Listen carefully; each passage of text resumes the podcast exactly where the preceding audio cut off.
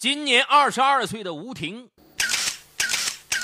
中专毕业以后，在芜湖市某电器行当了一名售货员。二零零七年元旦，吴婷的空调柜台来了一个中年妇女，身后跟着一位个子高高的男孩。中年妇女名叫王雅云，今年四十二岁，刚装修完房子，准备购买六台空调和一台洗衣机。正赶上元旦嘛，他便拉着十四岁的儿子一起来选购。王雅云选定了几款美的空调，他认为自己的购买量比较大，就要求吴婷多打点折扣。吴婷就赶紧说了：“啊。”商场规定只能打九折，呃，但我们可以送电饭锅、刀具等一些赠品，你看行不行？王雅云仍然摇头。嗨，这些都不如实实在在的打个八五折实惠。吴婷一时有些为难呢。王雅云接着说了：“你告诉我经理在哪儿，我直接找他谈去。”吴婷就点点头，给他指了指经理办公室所在的位置。王亚云呢，对一旁的儿子说了：“哎，你在这等着啊，我去去就来。”王亚云跟经理刘飞商量决定后，各退一步。购买空调、洗衣机的时候仍打九折，但在总价上再优惠，把零头抹掉。把两万零八百五十元的总价降到两万元，啊！这王雅云兴冲冲的到收银台去付了款。就在这个时候，王雅云突然听到有人啊的一声尖叫，声音似乎是从空调柜台上传来的。呀，不会是儿子出了什么事儿吧？王雅云心里一紧。果然不出所料啊，王雅云看见吴婷正指责他的儿子呢。你干啥呀你？吴婷边说边用手推他儿子，儿子被逼得节节后退。王雅云二话不说呀，一把把儿子护在身后。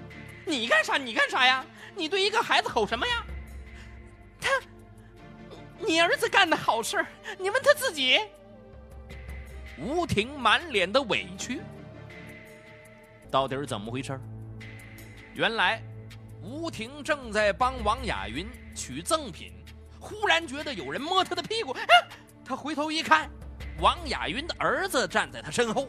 嘿，这吴婷就瞪了他一眼，很想发火，又一想，对方毕竟是个孩子，不会真的对他怎么样啊。可就在他低头继续取东西的时候，王雅云的儿子又在他屁股上摸了几把，还重重的拍了一下。嘿，这次吴婷真的生气了，他回过头来怒视王雅云的儿子，这大男孩竟坏坏的看着他。这吴婷是小姑娘，羞得满脸通红啊！啊，这孩子看上去像个小大人个子一米七以上，分明是故意欺辱自己！吴婷叙述完事情经过。一开始，王雅云根本不相信，儿子才多大呀，十四岁啊！他扭头问儿子：“，你是不小心碰到他的吧？”可不管他怎么问，儿子总是低着头不吱声。啊！王雅云这才相信吴婷没有撒谎。吴婷忍着泪水。要求王雅云的儿子向他道歉。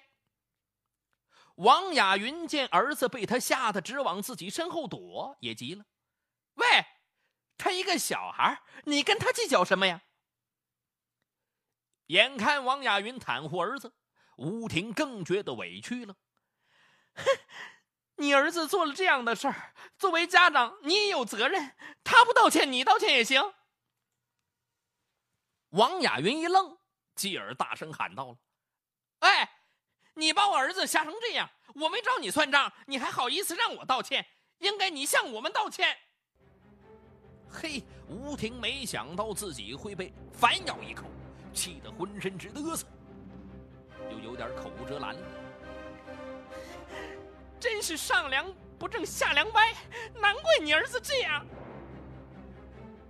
吴婷的这句话，一下子惹恼了王雅云，他用手指着吴婷就大声喊了：“你，你说谁呢？你说谁上梁不正？”吴婷也不甘示弱，你应该清楚我说的是谁。那王雅云气得双眼通红，把你们经理叫来，今天这个事儿不说清楚，我绝不罢休。吴婷抹了抹面颊的泪水，叫就叫，我不怕。是你儿子先骚扰我的，说到哪儿我都有理。很快，刘飞赶来了，他二话不说，对着吴婷就是一顿臭骂呀！哎，你怎么能这样对待顾客呢？店规都哪里去了？见经理不问青红皂白就指责自己，吴婷的眼泪又掉下来了。是他们不对。刘飞根本不理会，右手一挥，什么都别说了，赶快向顾客赔礼道歉。有经理撑腰，王雅云更来劲儿了，当着刘飞的面儿，他用毫无商量的口气的提出来了：“啊，吴婷必须向他和儿子道歉，否则就退货，啊，不买了。如果不退，就打电话投诉。”眼看两万块钱的生意要吹，刘飞急了，他把吴婷拉到一边，低声就呵斥：“啊，你又不是第一天当服务员了，顾客就是上帝，你不懂啊？刚来公司的时候，我怎么跟你们说的？”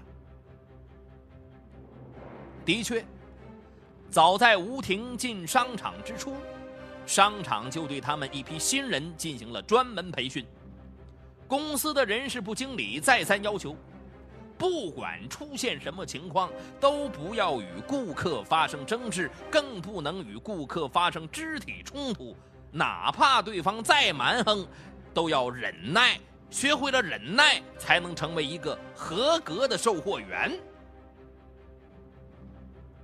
当时，一位新人还曾开玩笑的问：“啊，经理，就算我们被打死了，也不能还手吗？”人事部经理满脸的严肃，肯定的回答：“不能，打不还手，骂不还口，这是服务行业的潜规则。”这个时候，刘飞见吴婷愣愣的站在那儿一动不动，生气的拍桌子了：“你必须道歉，没有选择的余地，否则相应的损失都由你来承担。”吴婷愣愣的望着盛怒当中的刘飞，心里难受极了。啊，我被人家非礼了，竟然还要向人家赔礼道歉，这这什么道理呀？他咬着牙就是不吭声。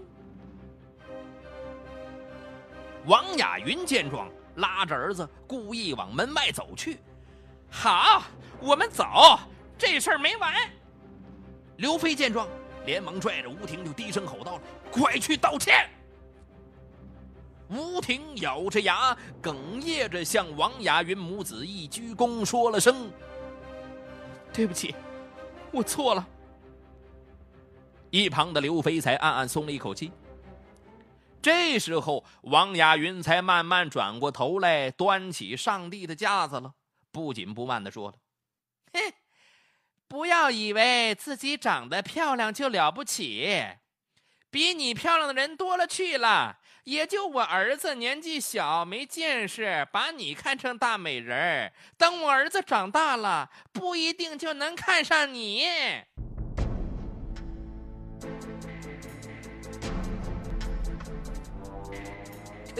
周围的人越来越多，吴婷恨不得一头钻到地底下去。他刚要回敬王雅云一句，就被经理给喝住：“不要再说了，快去上班，下午交份检讨给我。”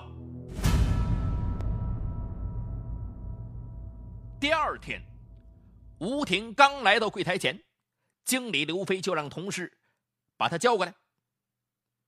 去经理办公室的路上，吴婷想，经理一定是想宽慰他几句啊。昨天呢，经理对自己的态度不好，呃，是做给顾客看的。可没想到，他一进门，刘飞就大声吼起来了：“让你写检讨你不写，还扭头就走，你以为你谁呀？这个月的奖金全扣！”听到这里，吴婷顿时懵了。昨昨天不怪我。刘飞用复杂的眼神看了看他。你又不是第一天当售货员，什么叫打不还口骂不还口啊？再说了，一个小孩子摸你一下，有什么大惊小怪的？在我们这儿收起你的大小姐脾气。经理，你不知道那孩子的妈有多凶。见吴婷还为自己辩解，刘培更生气了。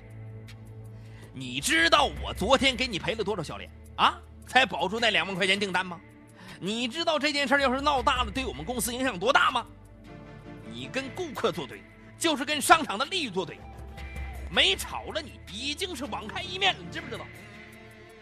这一次，吴婷没有顶嘴，他咬着嘴唇离开了经理办公室。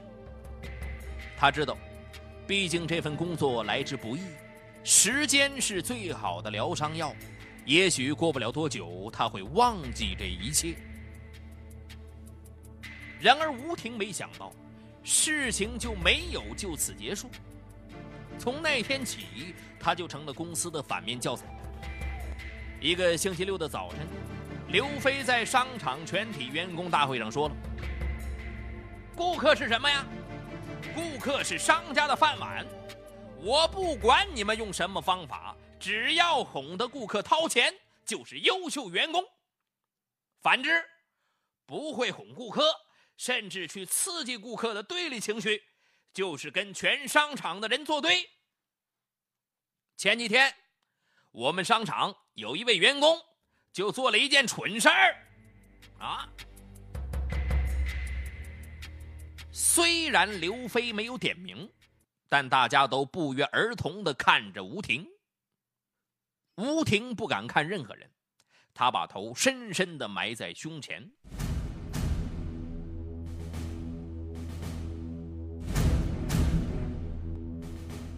此后，只要一有类似的事情发生，刘飞就会这样教育其他的售货员：“啊，难道吴婷的教训还不能让你们警醒吗？”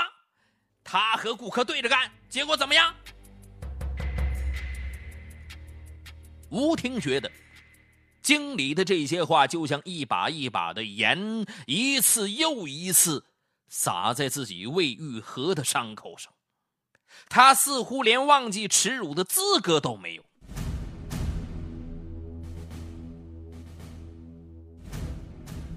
二零零七年一月二十一日。一名顾客购买了一台两千三百元的挂式空调，付完钱提货的时候，顾客执意要两件赠品。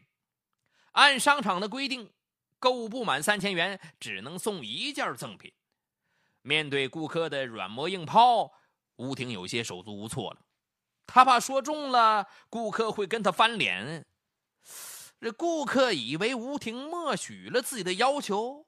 拿着两件赠品转身就走，吴婷想拦住他，手刚一碰到顾客的胳膊，就浑身一激灵。他就想起经理，呃，不许和顾客发生肢体冲突这样的训斥，他就连忙住手了。顾客走后，吴婷站在原地，足足愣了两三分钟。他想，这事儿得跟经理汇报，争取主动，要不然。他非骂死自己不可呀！听完吴婷汇报，刘飞气得七窍生烟呢。哎，你脑子进水了你啊！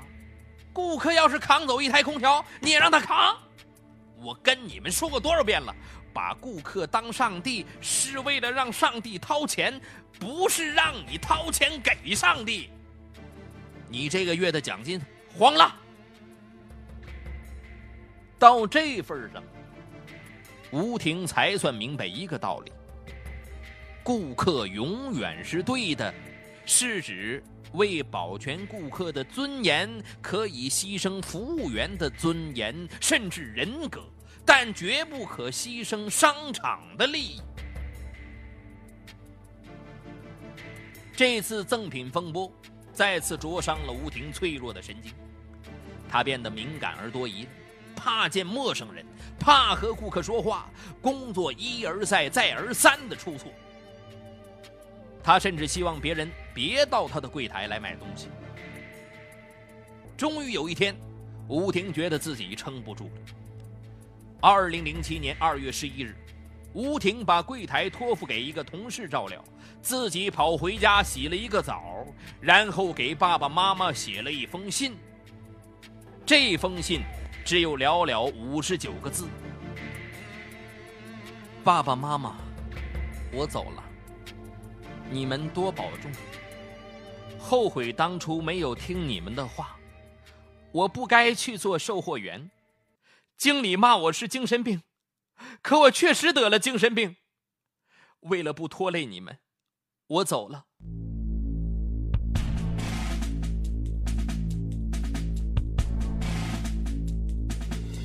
写完遗书，泪流满面的吴婷痛苦的闭上眼睛，吞下了妈妈用来治疗失眠的半瓶安眠药。吴守成夫妇回家后。发现女儿直挺挺的躺在床上，脸色惨白，老两口慌作一团了。吴婷，吴婷，俩人连忙拨打了幺二零。幸而死神没能夺走吴婷的生命。可是刚刚醒过来，吴婷就放声痛哭。吴守成含着泪把女儿揽在怀里，哽咽着说：“爸爸一定帮你讨回公道。”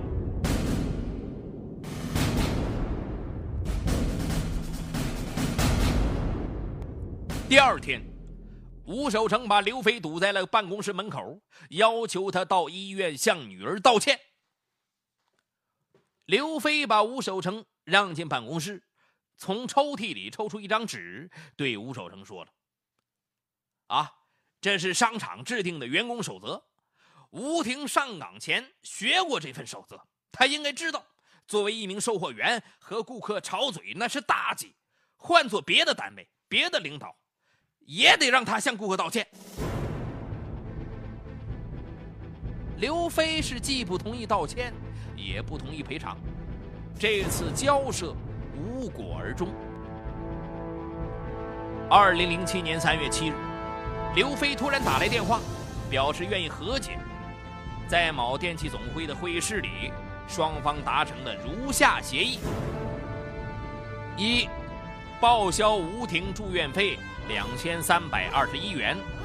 二，补发吴婷被扣的两个月奖金，同意吴婷在家休养两个月，工资照发。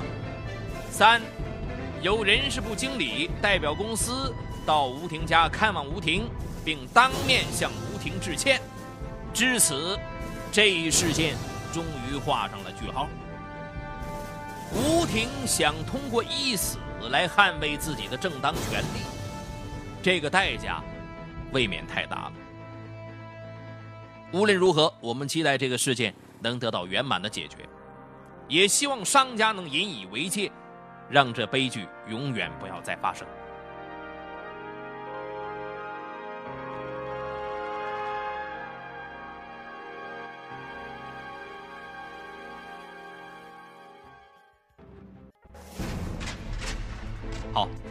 感谢收听今天的雷鸣拍案，我是雷鸣。